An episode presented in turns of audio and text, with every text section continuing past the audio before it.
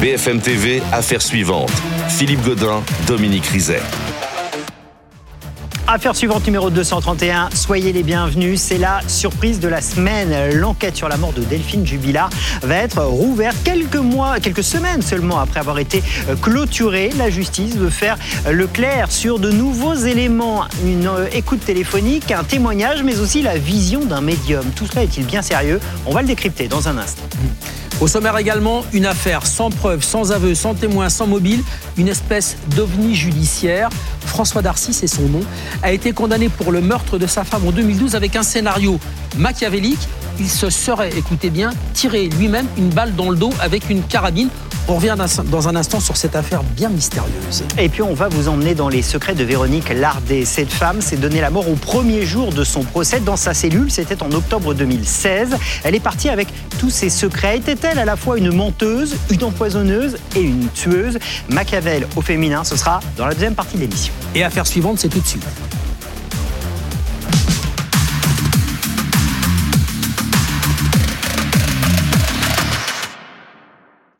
C'est la surprise de la semaine. L'enquête sur la mort de Delphine Jubilard va donc être rouverte. La Cour d'appel de Toulouse a estimé jeudi que les nouveaux éléments qui ont surgi dans le dossier méritaient d'être fouillés, quitte à repousser le procès de Cédric Jubilard, soupçonné du meurtre de sa femme. De nouveaux éléments qui apparaissent et qui apparaissent donc crédibles. D'abord une conversation téléphonique entre un détenu et sa mère, mais aussi, plus surprenant, les visions d'un médium. On va décrypter tout cela avec nos invités, mais d'abord, les faits de la semaine avec Elisa Tran. Il va y avoir de nouveaux actes d'enquête, à commencer par des auditions de témoins. D'abord, un ancien codétenu de Cédric Jubilard et sa mère, avec laquelle il a entretenu une conversation téléphonique enregistrée par les services pénitentiaires le 22 novembre dernier. Au bout du fil, sa mère lui apprend que le mari de l'infirmière disparue il y a trois ans va être jugé. Jubilard va passer aux assises. Quand Quand Quand? Normalement en novembre. Mais il n'y a pas de preuves, donc ciao S'il savait. Sébastien, Mathieu, Sofiane, ils ne les connaissent pas. Et voilà, ciao. Pas de preuves, allez hop On ignore l'identité et le rôle exact de ces personnes, mais la coïncidence des prénoms est troublante. Il se trouve que ces trois prénoms, on les retrouve dans la procédure euh, Cédric Jubilard. On les retrouve comme correspondant à des prénoms d'amis de Cédric Jubilard. Euh, L'un d'entre eux a même été un temps soupçonné d'avoir euh, prêté sa voiture à Cédric Jubilard pour transporter le corps de Delphine. Finalement, cette piste a été complètement refermée. Un autre témoin doit être entendu. Il s'agit d'un homme qui a joint les gendarmes à plusieurs reprises, expliquant avoir des informations sur l'affaire Jubilard. Enfin, les dires d'une médium pourraient faire l'objet de vérifications. Cette voyante a transmis dès 2022 aux enquêteurs une lettre dans laquelle elle explique être en contact avec le corps de Delphine Jubilard. Selon ces flashs, la mère de famille aurait été séquestrée dans une ferme de Cagnac-les-Mines plus précisément dans une pièce froide d'un bâtiment désaffecté. Elle y serait morte de froid et de peur. L'enquête va donc repartir. Et pour essayer de nous éclairer sur euh, tout cela, Brice Vidal, l'un des meilleurs connaisseurs de cette affaire, merci beaucoup d'être avec nous. Vous êtes rédacteur en chef à 100% Radio. Et puis le regard de Randall Scherdorfer, merci beaucoup euh, d'être là. Vous êtes avocat pénaliste, auteur notamment du livre itinéraire d'un avocat hors norme. Vous étiez venu nous en parler sur ce plateau. Merci d'être là. Euh, D'abord, une question à vous, avocat demander un complément d'information, rouvrir une enquête qui a été clôturée quelques semaines avant, est-ce qu'on est dans le cadre de, si ce n'est l'inédit, de l'exceptionnel? C'est pas de l'inédit, mais c'est très exceptionnel. Euh, ça arrive dans, certains dossiers, notamment dont la culpabilité peut être très contestée, euh, mais c'est véritablement quelque chose de très singulier. En général, quand il y a une clôture du dossier, on a un délai euh, pour faire des observations, y compris si on veut demander des actes complémentaires, euh, avant d'avoir ce qu'on appelle l'ordonnance de mise en accusation. C'est ce qu'on fait que ce soit l'accusation ou la défense. Le juge d'instruction nous demande. Euh, après l'ordonnance de mise en accusation, c'est extrêmement rare. Si c'est très rare, on se dit, et c'est ce qu'on se dit avec Dominique, c'est qu'il y a des éléments de poids on n'est pas sûr de pouvoir dire ça. Euh, c'est ça qu'on voudrait comprendre avec vous, Brice. Euh, il y a d'abord une conversation téléphonique, on l'évoquait à l'instant avec Elisa, entre un détenu et sa mère. Euh, est-ce que vous pouvez nous donner le contexte de cet entretien téléphonique qu'il y a et, et surtout s'il est crédible? C'est un entretien enregistré à un parloir à la centrale de Lannemezan. Euh, donc ça, c'est euh, c'est euh, classique, hein, des enregistrements en prison. Et euh, effectivement, l'affaire Jubilard est évoquée avec donc un détenu Salem qui a passé un temps de détention provisoire à la prison de Seyss avec Cédric ouais. Jubilard. et qui laisse entendre que, euh, eh bien, les juges d'instruction, les enquêteurs euh, n'auraient pas certaines informations. Voilà. Alors, Il évoque trois noms, des noms qui sont déjà connus des voilà. enquêteurs. En hein. fait, en fait, les trois noms sont déjà connus du dossier. Il n'y a pas vraiment de mystère, donc il faudrait pas, il faut être prudent, mais il faudrait pas que la montagne accouche d'une souris, et c'est probablement ce qui pourrait se passer dans ce complément d'information. Alors qu'est-ce qui se passe? C'est qu'en fait, le, la pénitentiaire prévient le parquet de Toulouse, qui lui-même euh, prévient le parquet général, qui a le pilotage de Mhm. l'accusation dans ce dans ce cadre-là, et on est obligé. Clairement, la justice est obligée euh, d'ouvrir ou de, de, de demander un supplément d'information parce que si elle ne le fait pas et que cette information fuite, c'est une porte ouverte où euh, éventuellement la défense, euh, certains médias pourraient dire mais regardez, vous voyez, c'est une instruction qui est menée à charge. Quand il y a des nouveaux éléments, on les étudie pas. Donc c'est une façon de fermer une nouvelle porte pour être sûr que cette euh, affaire aux assises, si elle y va, eh bien toutes les portes fermables ont été fermées. Question à tous les deux, Brice, Randall, Scherdorfer. Est-ce que c'est pas le la chambre de l'instruction qui finalement se dit on va se couvrir? Parce que si cette affaire arrive à l'audience et qu'on nous balance ça à la figure en pleine audience, euh, on va se couvrir et on va faire le job, on va vérifier euh, ce qu'on a déjà vérifié. Alors, vous savez, Dominique, et vous le savez par expérience, aux assises, tout est possible. Un dossier peut basculer en trois minutes. Une porte qui n'est pas fermée, qui s'ouvre, qui percute des jurés, et ça peut être l'acquittement là où personne ne l'attendait. Ça arrive parfois. Là, dans cette affaire-là, faut pas oublier qu'il y a déjà beaucoup d'inconnus. Il n'y a pas de corps. Donc, répondre à la question comment Delphine Jubilard a-t-elle été tuée, c'est déjà compliqué. Euh, où est son corps A-t-elle été réellement tuée Est-ce un accident ou pas Ça fait déjà des questions très compliquées auxquelles il va falloir répondre avec certitude. On peut pas condamner quelqu'un pour un homicide si on n'est même pas déjà certain de la cause de la mort. Mhm. Donc il y a déjà tellement d'incertitudes qui sont complexes pour les transformer en certitudes en termes d'accusation pour des jurés que si vous rajoutez en plus d'autres incertitudes et d'autres possibles, ça devient une catastrophe pour l'accusation. Donc il faut fermer les portes au maximum de ce qu'on peut faire. On l'a vécu récemment dans l'affaire euh, dans l'affaire euh, Zepeda. Donc je pense qu'effectivement ce que fait la chambre de l'instruction, c'est de dire attention, danger pour l'audience de la cour d'assises. Euh, on va évacuer le problème du codétenu, des déclarations, on va les vérifier. Comme ça, on pourra pas nous reprocher de pas l'avoir fait. On va vérifier les autres éléments euh, qui nous sont apportés, et comme ça, tout aura été vérifié de ce qui est matériellement possible de vérifier. Et ce qui est évident, c'est que euh, s'il n'y avait pas eu cette affaire de Lannemezan, il n'y aurait pas eu de demande de supplément d'information de la part du parquet général. Alors ça, c'est intéressant. C'est le déclencheur, c'est ça. Après, il faut un pack en rajoutant des choses qui sont assez peu crédibles quand on Le pense médium va... Oui, quand on pense qu'on va vérifier, qu'on va vérifier une femme qui affirme avoir eu des flashs récurrents euh, de euh, qu'est-ce qui est devenu euh, Delphine. Voilà, on nage quand même dans une forme de surréalisme. Voilà, c'est c'est c'est pas Twin Peaks quoi Comment cette affaire. manifeste? Comment on Il faut rester sur des charges sérieuses. Là, on est quand même un petit peu à côté de. Brice, comment est-ce qu'on arrive à cette femme, cette médium? Elle se signale auprès euh, auprès des, des autorités. Elle a vu quoi? Je peux pas vous répondre ce qu'elle a vu. Il faudra lui demander. Ce ce qui est qu'elle a quand vu. même, Mais en tout cas, c'est effectivement une femme qui affirme avoir eu des flashs. ça c'est fascinant. Et quand même Euh, sur quelque chose qui est, euh, alors, qui est pas euh, franchement sur des, des, vous avez des charges, des indices sérieux, quoi. vous mettez les yeux au ciel comme nous tous, parce qu'on Ouais. se dit euh, à quel moment on prend ça au sérieux. Euh, ça arrive dans d'autres dossiers, parce que dans une affaire que vous avez connue et dont on a beaucoup parlé, qui est l'affaire Daval, il y a eu une médium aussi qui était, pardon, alors on se moque, mais qui n'était pas si loin que ça de la réalité. D'abord, je ne me moque pas. Euh, nous. Vous le prenez pour moi. Non, mais d'abord, je ne me moque pas et je vais vous dire pourquoi. Parce que j'ai fait des recherches et de- je, je le savais avant pour être un, un passionné des histoires que racontait Pierre Belmar. J'ai trouvé, euh, de façon contemporaine, hein, cinq affaires euh, résolues, notamment aux États-Unis, intégralement résolues par des médiums. Il y a des choses qu'on comprend pas, il y a des choses qu'on connaît pas. Vous parlez de l'affaire Daval, Monsieur Godin, vous avez raison. Il y a eu plusieurs médiums qui se sont euh, manifestés, mais il y a une médium particulièrement qui m'avait moins interpellé. J'avais d'ailleurs transmis son courrier au juge d'instruction. Elle ciblait euh, le bois des moulins en termes de, de, de, de découverte de corps. C'est là où on a découvert le corps Mm. d'Alexia, avant qu'on découvre le corps d'Alexia. Euh, et elle m'avait interpellé parce qu'elle disait, attention, euh, elle n'a pas mangé de raclette. Et je savais que dans le bol alimentaire, il n'y avait pas de raclette. Donc, elle savait des choses ou elle sentait des choses. C'est pas c'est pas rationnel. On n'est pas dans. La... Il y a des choses qu'on ne comprend pas, qu'on n'explique pas.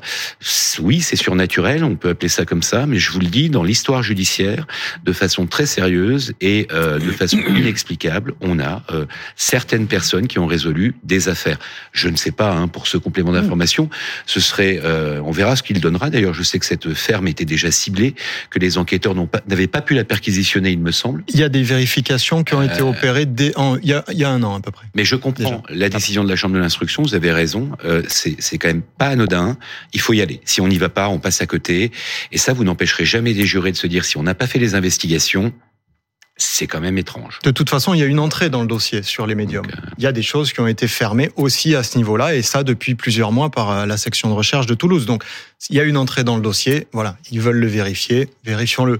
Mais des médiums, je pense qu'il y a à peu près euh, un tas de paperasses comme ça au parquet de Toulouse et, à la section de recherche, de médiums affirmant savoir des choses et qui ne savaient rien. Comme nous, on avait dans le dossier d'Aval. je vous disais tout à l'heure, hein, dans, dans l'affaire des disparus de Mourmelon, hein, l'affaire Pierre Chanal, eh bien, il y avait un, un voyant, Régis Gatier, qui avait été mandaté par la section de recherche, par le parquet officiellement dans l'enquête, avec euh, avec une demande de faire des recherches. Euh, alors c'était il y a 30 ans, hein, c'est il y a 30 ans, mais de toute façon, il faut jamais se moquer ni de rien, ni de personne. Non, c'est pour ça que je dis, je me moque pas du tout. Il y a des choses que je ne comprends pas, je ne sais pas. Euh, c'est pas rationnel, c'est pas scientifique, mais tout n'est pas rationnel et scientifique dans, dans, dans, la vie. Et il y a des mm. choses qui nous dépassent. Moi, je pense que voilà, ça mérite qu'on vérifie. Il y a des choses, tant mieux. Il y a rien euh, dont acte. Et puis voilà. Brice, vous qui suivez cette affaire de près, qui avez aussi le ressenti un peu local. Euh, est-ce que tout ça alimente l'idée que dans cette affaire, on manque de matière et que du coup, on cherche aussi tout ce qui est possible? Ouvrir un supplément d'information alors que l'enquête est close, vous l'avez dit au début, c'est assez rare. Donc bien sûr que ça, euh, on entend ça et là, ben, ce dossier est vide. Vous voyez, ils sont encore en train de chercher. Mais euh, attention, euh, ouvrir un supplément d'information, ça veut dire vérifier encore des choses. Ça veut dire que finalement l'instruction elle est bien menée à charge et à décharge. Il peut pas y avoir les deux discours.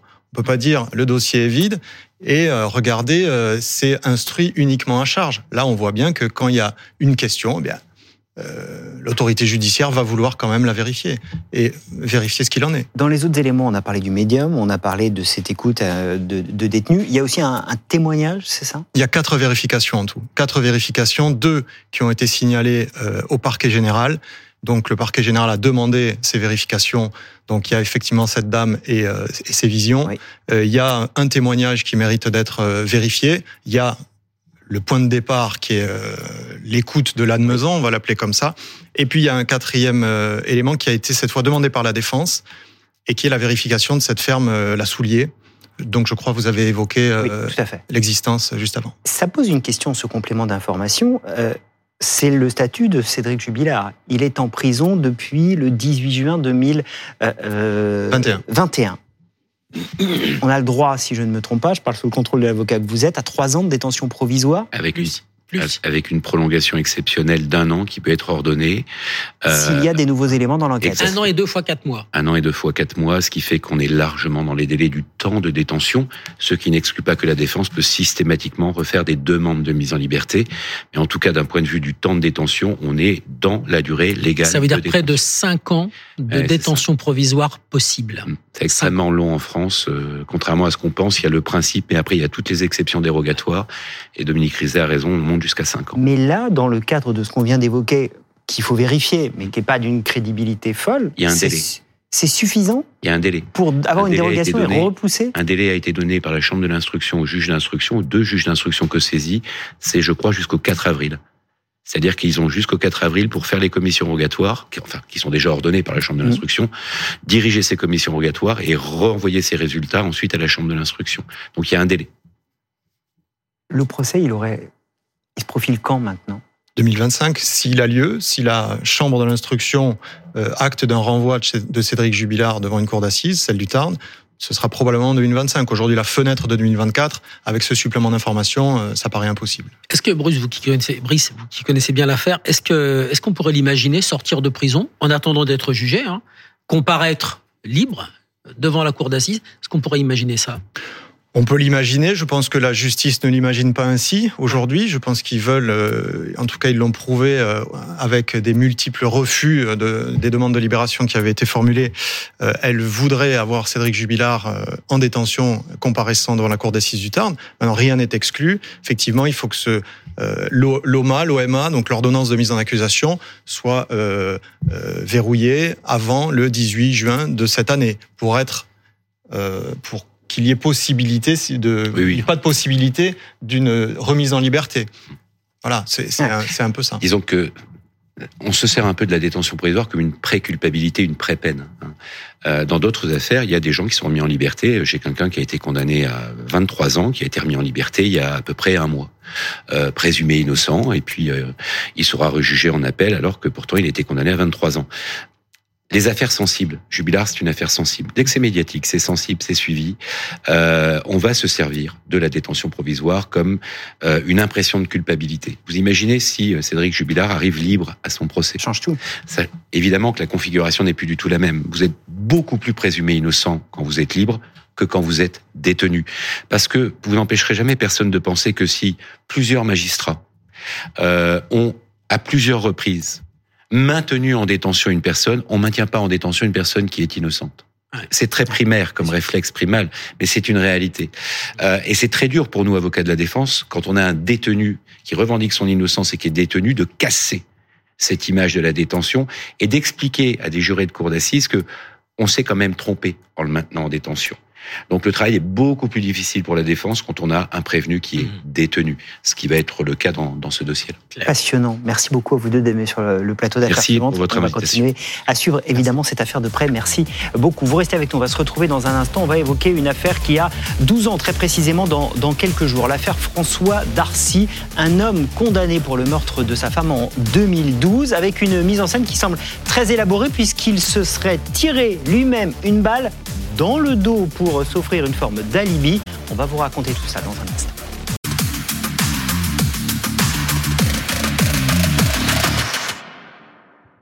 13h22, soyez les bienvenus si vous nous rejoignez sur BFM TV, la suite d'affaires suivantes. Cela fera 12 ans, dans quelques jours, très exactement, que François Darcy est passé de mari aimant à tueur machiavélique. François Darcy a été condamné à deux reprises pour le meurtre de sa femme, Sylvie, c'était le 26 février 2012. Un meurtre sans preuve, sans témoin et sans aveu, un meurtre très étudié, car François Darcy, selon la justice, a poussé la mise en scène très très loin. Il s'est lui-même tiré dessus dans le dos au niveau de l'épaule droite. Impossible, clame son avocat.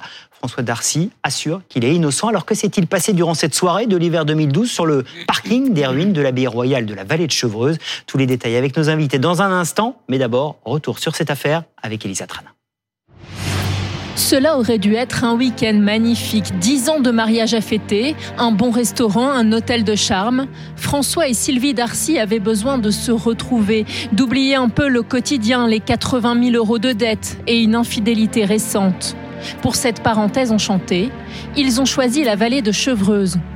Décor parfait pour une fin macabre.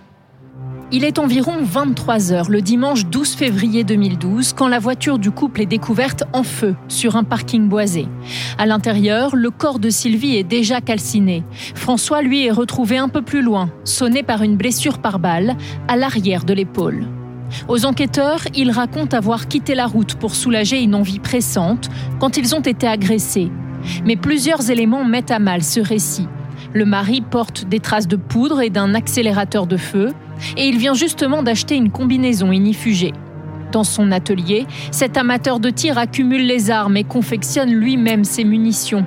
Enfin, les gendarmes découvrent une relation bancale. Lassée par l'attitude de son mari et ses dettes, Sylvie envisageait de divorcer.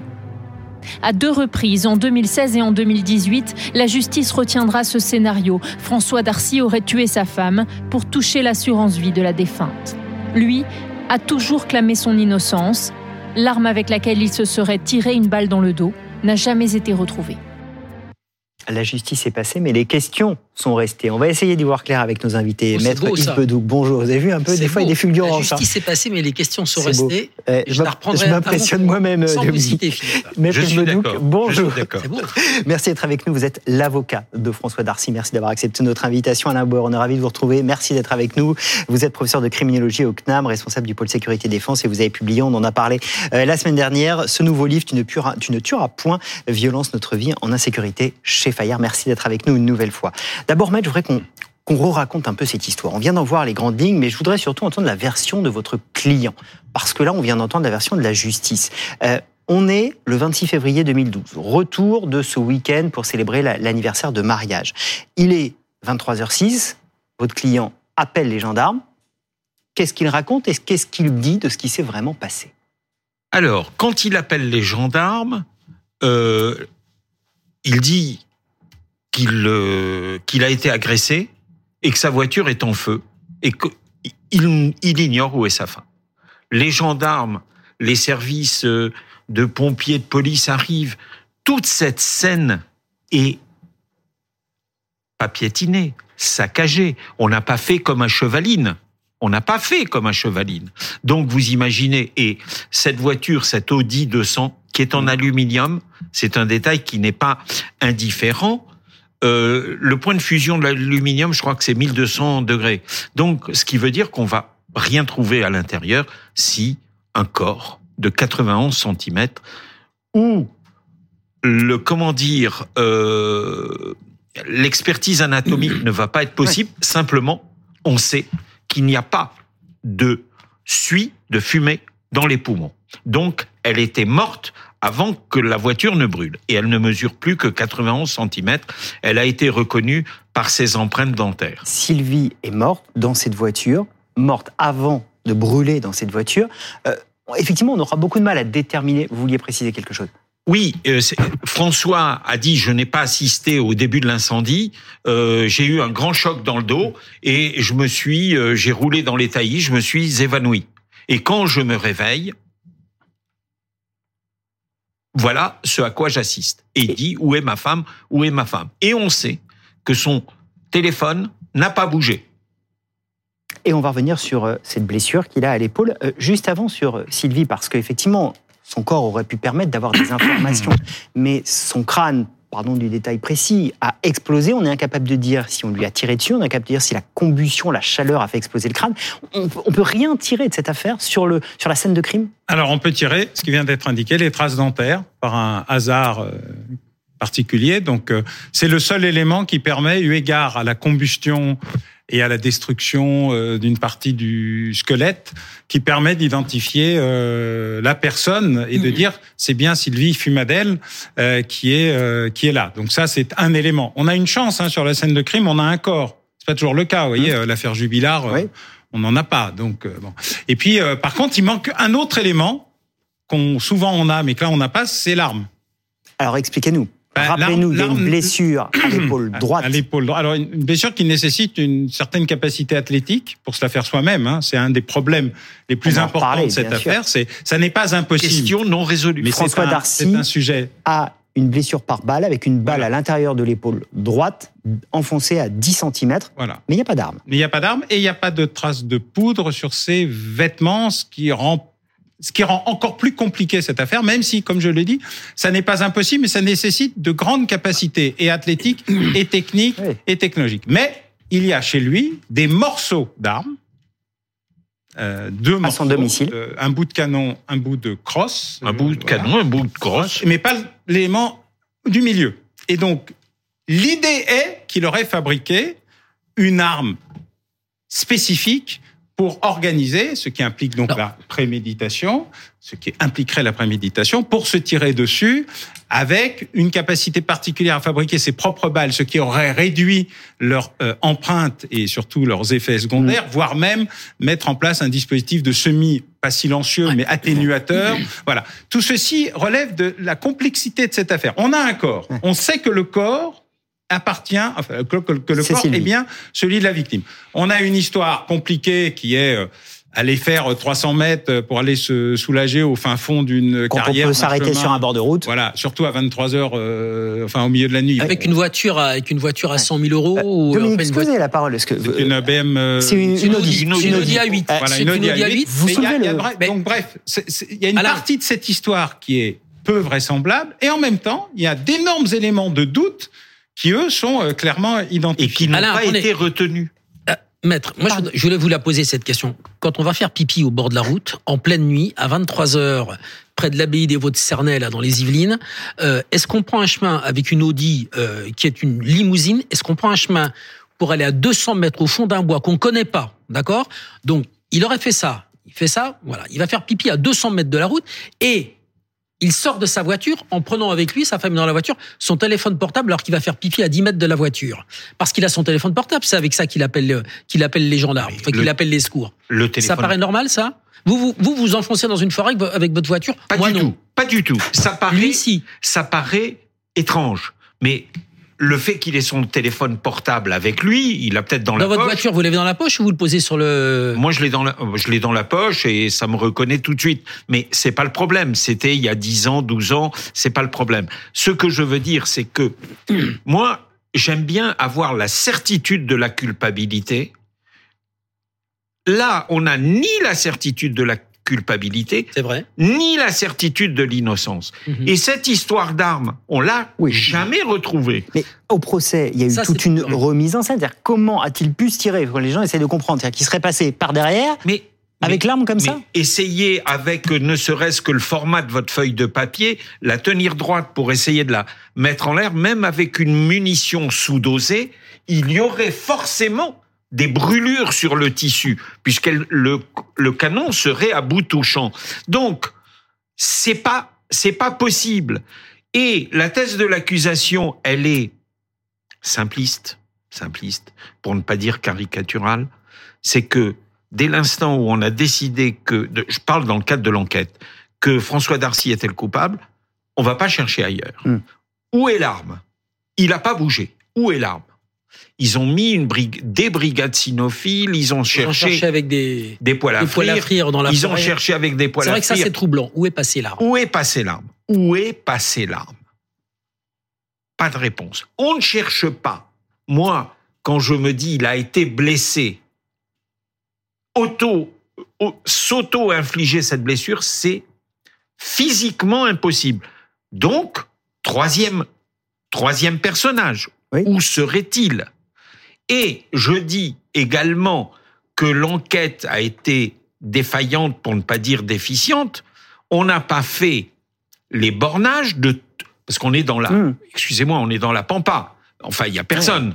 Donc on n'a pas fait les bornages pour savoir qui déclenchait pendant cette Je période voudrais de qu'on reste encore un instant sur l'arme. Dominique, vous êtes un spécialiste. Euh, Il y a cette histoire de gélatine qui a été retrouvée. Alors, Expliquez-nous comment il aurait pu fabriquer une arme pour se faire le moindre mal possible. Alors, la gélatine, est-ce que c'est pas considéré comme l'accélérateur de feu parce qu'on a trouvé des trucs gras? On sait Alors. pas trop ce que c'est. En tout cas, cette arme, c'est un calibre 222.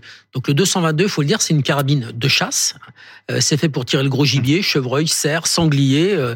donc euh, une munition comme ça, s'il se tire dans le dos avec une munition euh, qu'il a sortie de la boîte, euh, la balle, elle lui arrache l'épaule. C'est clair. euh, c'est Hmm. là, elle s'est enfoncée de 10 cm. Alors. Ce que précisait tout à l'heure Alain, euh, ce, ce monsieur euh, François Darcy, il fait du tir sportif. Donc il a aussi cette carabine de chasse. Il peut très bien, ça c'est une, ça c'est une balle. Il enlève le givre, il vide un peu de poudre, il remet le givre, et quand il tire, bah, la balle elle va faire beaucoup moins mal que si elle est chargée en poudre euh, dans sa totalité. Donc il peut avoir fait ça, ce qui expliquerait que la balle n'est entrée que de 10 cm. Voilà. Maintenant, s'il scie son arme, donc on retrouve, comme tu l'as dit La Alain tout à l'heure, la crosse, Le le canon. mais pas le milieu. Hmm. Donc le milieu, c'est ce qui permet de tirer, puisqu'il y a, a la queue de détente. Et le milieu, c'est comme un petit bout de canon. Donc il peut s'être fait une, avoir gardé cette partie-là pour se ti- tirer dans le dos. Mais là où je vous rejoins aussi, c'est que ça reste très compliqué. Mais Ça- impossible, pas Expli- très compliqué. Expliquons à ceux qui nous écoutent ce que vous disiez tout à l'heure, c'est que si le, le canon est à bout touchant comme ça, eh bien, ça va faire, ça va laisser euh, forcément Des brûlures et des brûlures. Donc, il n'y a pas de brûlure. Donc, ça veut dire que Et- l'arme est au moins à cette distance-là. L'hypothèse du complice, pourquoi complexe. l'hypothèse Ah. du complice ne tient pas Alain Ou elle tient au contraire Ah non, non, ça, on n'en sait rien. Elle n'a pas été. Le problème, c'est qu'elle n'a pas été Explorée. véritablement étudiée, Mm. puisqu'il n'y a pas de bornage. Tous les éléments indiquent que c'est assez simple. Soit il est vraiment victime du truc le plus invraisemblable de la semaine, et c'est invraisemblable, donc on n'y croit pas. Soit il a été aidé, et cette hypothèse essentielle dans une enquête n'est pas traitée, parce que pas de bornage, pas de recherche véritable euh, de l'arme, euh, la reconstitution amène à considérer que c'est juste impossible. C'est-à-dire qu'il n'est pas possible de reconstituer la partie qui est, euh, je me suis, en plus euh, vers le cœur. C'est-à-dire que, en plus, il est idiot. Parce que Et- et tout à l'heure, vous aviez c'est dit quand même- épaule droite, c'est épaule gauche. Ah, c'est épaule gauche, ouais, Vous voilà. avez écrit un livre sur les meurtriers les plus cons. hein, Oui. Comment ça s'appelle? C'est quoi ce livre? Les meurtriers les plus cons. C'est assez ça. Euh, mais euh, voilà, donc il y a- il y, a toute une série d'éléments font c'est que moi qui dysfonctionne ou, ou, ou Rien on ne comprend non, pas non. pourquoi on n'a pas été chercher un complice? Parce que c'est quand même l'hypothèse Et privilégiée quand on entend cette affaire. Parce que l'intime conviction de l'enquête était que c'était lui. et, et, C'est ça. et je dirais un truc très dur. Euh, bon, on le dit parfois. Entre la justice et un train qui déraille, quelle est la différence? Mais quand le train déraille, Il s'arrête. Et il y avait des éléments qui étaient qui, qui, qui étaient pas vraisemblables, mais qui sont possibles quand même. Et puis euh, François Darcy, est-ce que c'est un colosse euh, physiquement? 1m99, 150 kilos. Euh, Plus maintenant, hein, Ah oui, À À l'époque. Ouais. à l'époque. à l'époque. Mais si vous voulez, est-ce qu'il était écrasé par, par ce qui lui arrivait? Et l'innocence doit être un cri. Je vous, accuse des pires choses. Euh, Vous n'allez pas me répondre sur un ton courtois, policé, Et- difficile. Pour qu'on comprenne bien, quand vous dites accablé, et, et on va conclure par là, Alain, c'est le mobile qui a été retenu, parce qu'il faut aussi un mobile, euh, c'est un divorce euh, et, l'assurance. Ouais. Mais pas Vie. du tout, il fêtait. Non, un divorce, non. Des difficultés dans le couple? 80 000 euros de dette, c'est ce qu'on a entendu dans le Mais sujet alors, d'Elisa si tous les gens surendettés assassinaient leur conjoint, euh, vous devriez faire cette émission 24-24, euh, 365 Je jours me demande si on sur pourrait pas le faire. 365 Non. et dire que le mobile, ça me paraît euh, plus que léger, le mobile serait l'assurance Ouais. vie. Qui n'a pas d'assurance vie autour de cette Alain table Oui, votre moi. regard pour conclure Non, sur cette non. affaire. En Moi, fait, pas comme, l'a dit très bien euh, maître euh, Pédouc. Il n'y a pas d'assurance de rien. Le doute est total sur sa culpabilité comme sur. Et le problème, c'est qu'on n'a pas fait soit l'enquête qui doit lever le doute. Soit prendre en compte le bénéfice du doute. En tout cas, dans les deux cas de figure, il reste des zones d'ombre considérables sur l'arme, sur la capacité de s'être tiré dessus. Mhm. Par contre, c'est vrai que l'hypothèse du complice est tout à fait possible, mais elle n'a pas été étudiée. Et du coup, l'idée que, en fin de compte, il est quand même coupable, même si on n'a pas étudié, même si on n'a pas trouvé le complice, même si on n'a pas fini l'enquête, est celle qui a été l'hypothèse de la facilité. Et la facilité à, à 30 ans, euh, revenu à 22 avec euh, sûreté, c'est quand même trop facile. Et, je- été Je vous dirais, il n'y a pas de joker dans ce dossier. Il n'y a pas le joker qui dit oui, c'est ça. Et il n'y a pas l'aveu. Et il a été condamné à deux reprises à 30 ans de réclusion criminelle. Mais cette histoire, effectivement, on l'a bien vu, la justice est passée, mais les questions sont restées. Ah, on va boucler j'adore comme ça, on cette adore cette phrase. Un Non, grand je vous merci citerai, je vous à citerai. vous deux d'être venus sur le plateau. Nous la Merci, garderons, cette d'affaires phrase. suivantes. Eh ben, je vous l'offre avec grand plaisir. Merci beaucoup. Merci Tout de suite, beaucoup. les invités de la semaine.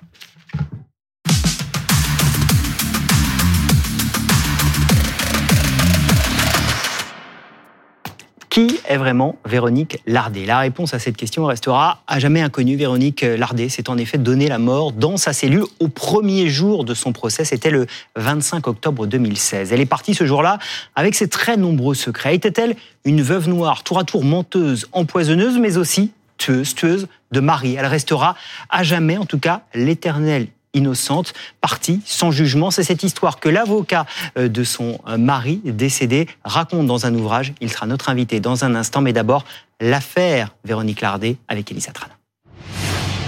C'est l'employé d'un cimetière militaire qui a découvert le cadavre. À quelques mètres des tombes, le corps de Frédéric Butanovitz s'est dissimulé sous des branchages, nu, en position fétale.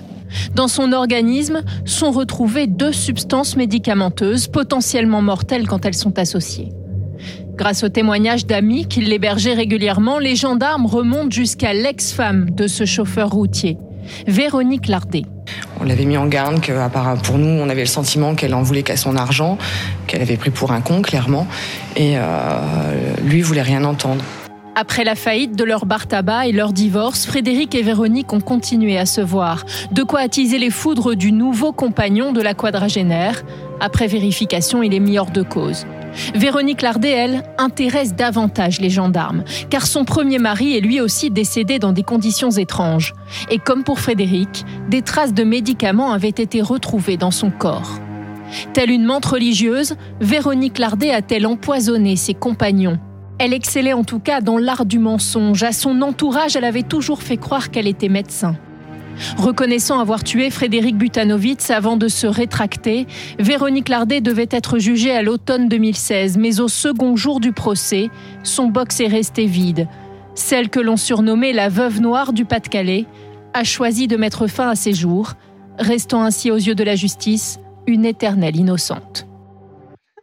Et elle est partie, Véronique Lardet, avec tous ces secrets qui restent nombreux. Et ça nous donne ce livre, L'éternelle innocente. Loïc Bussy, bonjour. Merci beaucoup d'avoir accepté notre invitation. C'est vous qui l'avez rédigé, cet ouvrage. Vous êtes euh, l'avocat, l'ancien avocat de la famille de Frédéric Butanovitch, L'éternelle innocente aux éditions Michalon. Et vous reprenez toute cette histoire. Vous vous êtes intéressé à celle qui avait euh, potentiellement tué celui que vous défendiez. C'est intéressant vous allez nous raconter toute cette histoire. Plana Radenovic, bonjour, merci d'être avec nous. Vous êtes journaliste police-justice à RTL, directrice de la collection Polar aux éditions Michalon, et c'est donc vous qui avez supervisé cet ouvrage. Merci à vous deux d'être là parce que cette histoire, elle est fascinante.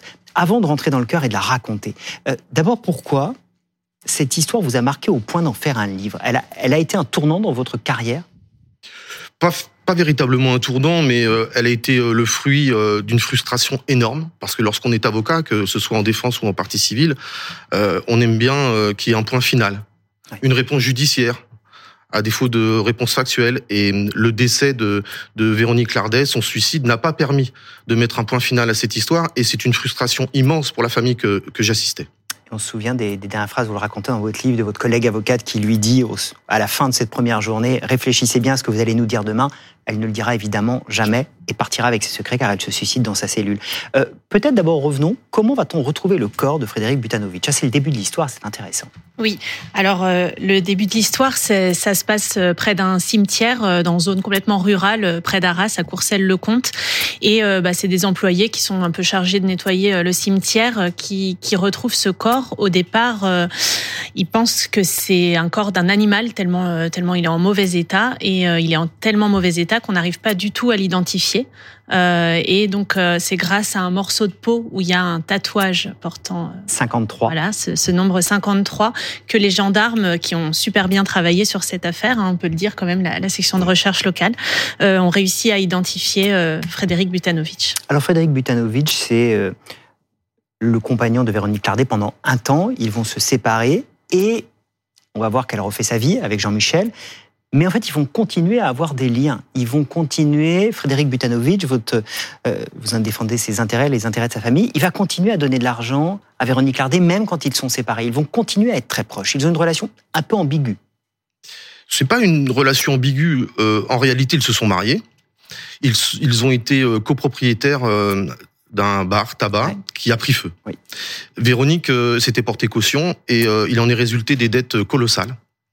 Et après leur divorce, Frédéric a continué, et il était chauffeur routier, de lui donner 2000 euros par mois pour justement qu'elle appure les dettes.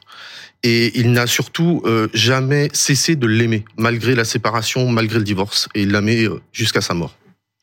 Lui l'aime, lui donne de l'argent, continue de l'aimer. Elle refait sa vie avec Jean-Michel, euh, qui euh, dirige une entreprise de chauffeurs routiers, qui est son patron. Euh, et en fait, elle va mener une double vie. Est-ce qu'on peut aller jusque-là? Oui, je pense qu'on peut aller jusque-là parce qu'on le voit euh, dans, le dossier avec les différents messages qu'elle euh, qu'elle échangeait avec Frédéric et puis avec Jean-Michel. En fait, elle, euh, comment dire, elle se victimise un petit peu avec chacun d'entre eux pour qu'il la plaigne, pour qu'il la protège. Et en fait, elle dit un peu à chacun qu'elle est la victime de l'autre. Elle invente des violences, par exemple, de Jean-Michel sur elle. Enfin, on sent vraiment qu'elle, elle, oui, elle joue double jeu vraiment. Double jeu et elle va devenir pas si on peut employer le terme de machiavélique, mais elle va être entendue après la mort de, de Frédéric Butanovitch et elle va donner une version. Elle va dire euh, Jean-Michel était jaloux. Euh, je m'étais plainte du fait qu'il se comportait pas bien avec moi, qu'il me violentait auprès de Frédéric. Euh, Frédéric voulait venir me sauver de Jean-Michel. Jean-Michel a été jaloux. Et donc, c'est une histoire d'hommes qui se battent pour une femme. C'est lui qui l'a tué. C'est ça, sa version première. Sa première version, ce n'est pas celle-ci. Sa première version, c'est de dire euh, je suis à l'origine du décès de Frédéric, mais finalement c'est accidentel. Il a essayé de me violer dans la voiture. J'ai tiré sur l'écharpe. Ça a causé sa mort et puis après euh, j'ai mis son corps euh, sous des branchages. En revanche, euh, lorsque Véronique prend connaissance, elle a une intelligence adaptative, elle prend connaissance du dossier d'instruction. Et à partir de ce moment-là, il y a quelques éléments qui pourraient converger vers la responsabilité de, de son deuxième euh, époux, de telle sorte que effectivement, c'est à ce moment-là qu'elle change de version et elle dit bah voilà, euh, c'est mon second époux qui serait à l'origine de la mort de Frédéric. Alors, elle a, quand- elle a quand même beaucoup de maris. Hein. Alors, Marc, le premier mari, euh, ils ont trois enfants, qui est retrouvé mort au pied de son lit dans des circonstances un peu bizarres. Ensuite, deuxième mari, c'est Frédéric, votre client. Troisième mari, euh, qui est bien amoché psychologiquement, donc c'est le, le propriétaire de Jean-Michel. l'entreprise Jean-Michel, voilà, qui lui, plus tard, on découvrira qu'il souffrait de diarrhée. De... Et puis, euh, il y a aussi un Dominique, c'est ça? Il y a un David, un Dominique. Mais ils sont Dominique, c'est son compagnon au moment du procès. Alors, Voilà, c'est Dominique, c'est son le dernier compagnon qu'elle a eu. Et le David, alors, lui, il est où? Il y a Il pas- est, il est entre deux, il est entre le troisième et le quatrième. Et elle ment à tout le monde. Absolument. Oui. Voilà. Elle, En fait, elle se cette, affaire, cette Philippe euh, Plana, toi, tu, tu connais aussi ces dossiers. Elle fait penser à l'affaire Zavatsky, Nicole Zavatsky, qui tue son mari euh, à Orléans, Ouais. qui est un major de l'armée de l'air et qui est une, une vieille menteuse. qu'elle raconte un tas de bobards à tout le monde. Elle s'est inventé 36 vies. Euh, elle, euh, on revient à la nôtre, euh, Véronique Lardet. Elle dit qu'elle était médecin. Absolument. Et c'est qui ce personnage? C'est quoi? Très compliqué. Les experts euh, psychiatres et psychologues ont, ont essayé hein, de, de percer euh, ce mystère. Alors, effectivement, elle a une propension au mensonge. C'est, euh, elle, est, elle est structurée comme ça. Et, et c'est justifié, tous ces mensonges se justifient par le fait qu'elle aime plaire, elle aime être aimée et aimée.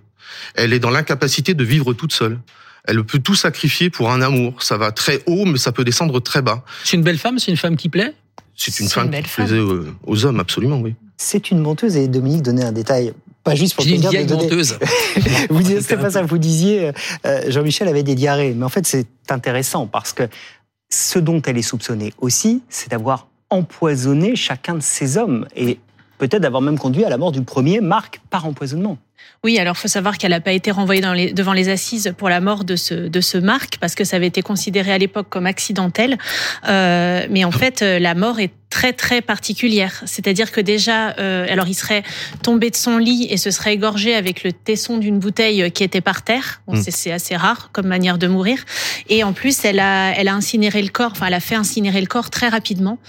Euh, donc ça aussi, c'est peut-être un petit peu bizarre. Et elle n'a pas raconté la même version sur la façon dont il est mort à ses proches. Donc, enfin bref, ça fait un faisceau de, de quand même d'indices euh, qui a au moins intrigué, euh, intrigué la cour. Et dans le corps euh, de, de Marc, on Oui. a retrouvé des, des médicaments. euh, Terralène. Voilà, du Terralène. Merci, Terralène. maître. Et on va avoir ce soupçon sur chaque mari. Voilà. Parce que dans le corps de Frédéric Dans le corps de Frédéric se retrouvaient deux molécules qui, qui n'y ont jamais été prescrites, euh, dont du fentanyl et du zolpidem. Le zolpidem, c'est un hypnotique, c'est pour dormir, et le fentanyl, c'est euh, euh, prescrit pour des pathologies de cancer. Et il n'était pas euh, atteint de, de cancer. On sait, en revanche, que un de de ses derniers petits amis, euh, euh, sa femme est décédée d'un cancer et Véronique s'occupait d'elle parce qu'elle était médecin. Donc, Donc, elle euh, avait pris tous les médicaments. Alors, il n'y a pas de preuves formelles, mais il y a des voilà des petits cailloux comme ça sur le chemin qui convergent et qui font penser que potentiellement elle aurait usé de médicaments à plusieurs reprises sur chacun de ses compagnons ou de ses maris. pratique qui semble lui coller à la peau, parce que vous racontez cette anecdote assez, assez fascinante de sa propre mère qui fait à manger euh, pour la Pizza. famille, une pizza, et qui va les voir que Véronique s'intéresse d'un peu trop près à cette pizza et qui va interdire aux autres de manger la pizza dont elle s'est approchée parce qu'elle redoute justement un empoisonnement. de C'est un épisode. un épisode qui a été raconté par son frère ou sa sœur euh, devant la cour d'assises. Alors de façon isolée, ça peut paraître euh, voilà euh, une, sorte de petit détail. Euh, Elle fabrique une pizza et puis elle approche la pizza et tout d'un coup elle dit bah non, on va les manger dans un McDonald's, euh, dans un fast-food et elle part. Et euh, à ce moment-là, il jette la pizza à la poubelle en disant ne, surtout ne la touchez pas. menteuse, Étrange. empoisonneuse. Vous êtes, vous, dans votre intime conviction, convaincu que c'est une tueuse aussi, que c'est elle qui a tué Frédéric, euh, que sa première version approchait plus de la vérité, à savoir je l'ai tué dans la voiture? Il y a deux possibilités. Soit, alors effectivement, mon intime conviction, mais euh, je, je l'écris clairement dans, dans, dans, le livre. Euh, il ne s'agit pas, et le livre n'est pas fait pour ça, de faire un, procès post-mortem. C'est complètement stupide, ce serait idiot. Moi, c'est un livre hommage que j'ai voulu rendre parce qu'aucune réponse judiciaire pourra apporter, euh, sera apportée à, à, ce décès, au décès de Frédéric. J'ai cette conviction, oui, qu'elle lui a donné la mort. Mais comment? Il y a plusieurs hypothèses qui peuvent se dessiner. Avec cette certitude, c'est que nécessairement, elle lui a fait ingérer des médicaments pour qu'il ait, euh, euh, qu'il soit dans un état second pour éventuellement après, euh, voilà, lui donner la mort. C'est une possibilité. Alors soit il l'a fait dans, soit elle l'a fait dans la voiture, soit elle l'a fait dans l'appartement, puis elle a mis le corps dans la voiture. Il y a plusieurs hypothèses, mais sur le fait de lui avoir donné la mort et d'être responsable de sa mort, j'ai cette intime conviction. D'ailleurs, elle-même l'a reconnu. Voilà, elle-même l'a reconnu. En préparant l'émission avec Philippe, on se posait la question est-ce que est-ce que son suicide, hein, elle se suicide le 25 octobre 2016, elle se pend en prison, est-ce que son suicide, c'est un aveu? Et on faisait le tour des, des précédentes affaires. Jean-Pierre Trébert, oui. soupçonné du meurtre de Katia L'Herbier euh, et Géraldine Giraud, mmh. qui se suicide, qui se pend en prison. Mmh. Pierre Chanal, l'adjudant de Mourmelon, qui est jugé pour les meurtres, les disparitions des, des, des, des jeunes militaires de Mourmelon entre 81 et 87, euh, qui se suicide, lui, qui se tranche euh, l'artère fémorale avec une lame de rasoir. Mmh. Il est dans son lit, il y a un policier de chaque côté. Mmh. Ils vont s'en apercevoir au moment où le sang coule sous le corps de Pierre Chanal. Donc elle se pend. Est-ce que c'est un aveu de culpabilité? Alors, euh, pas forcément. Je vous le dis pas forcément. Moi, je l'interprète euh, de cette de cette façon, en disant que c'est une femme qui savait qu'elle allait être confrontée à elle-même dans un box de cour d'assises et que on allait lui confronter tous ses mensonges et qu'elle ne pourrait pas s'échapper de ce box. Lui déballer toute sa vie. Absolument. Et c'était à mon, à mon sens pour elle d'une violence psychologique euh, absolue et insoutenable. Et et je pense que ce geste, c'est ça, c'est un geste de départ en disant je, je c'est au-delà de mes forces. au-delà de mes forces. Bah, moi déjà, je voudrais souligner que c'est pas normal tous ces gens qui se suicident en prison. En fait, l'administration pénitentiaire est censée les garder. Oh, ça, c'est la réponse. Bah non, mais Véronique Lardet. euh... Oui, c'est vrai, pardon. Mais bon, bref, elle est restée quand même pendue toute la nuit alors qu'elle était suicidaire. Donc après, euh, on pense quand même que le, le, suicide est une échappatoire, ça c'est sûr. Donc euh, donc est-ce que est-ce qu'en effet, est-ce qu'elle veut, est-ce qu'elle savait qu'elle était coupable et elle s'est pendue pour ça ou euh, voilà, moi je, moi j'avoue que à la lecture du dossier d'instruction, à la lecture du livre, euh, j'ai aussi mon intime conviction évidemment, mais mais après euh, on ne peut pas le savoir. euh. Beaucoup de points d'interrogation. Voilà. Et pour vous faire votre propre intime conviction, l'éternelle innocente chez Michelon, Loïc Bussy, Planara Denovic. Merci beaucoup d'être venu sur le plateau d'affaires suivantes. Merci, Merci. encore. Merci. Dominique, on donne rendez-vous dimanche prochain. Dimanche prochain. D'ici là, passez une bonne semaine sur BFM TV. Bon dimanche.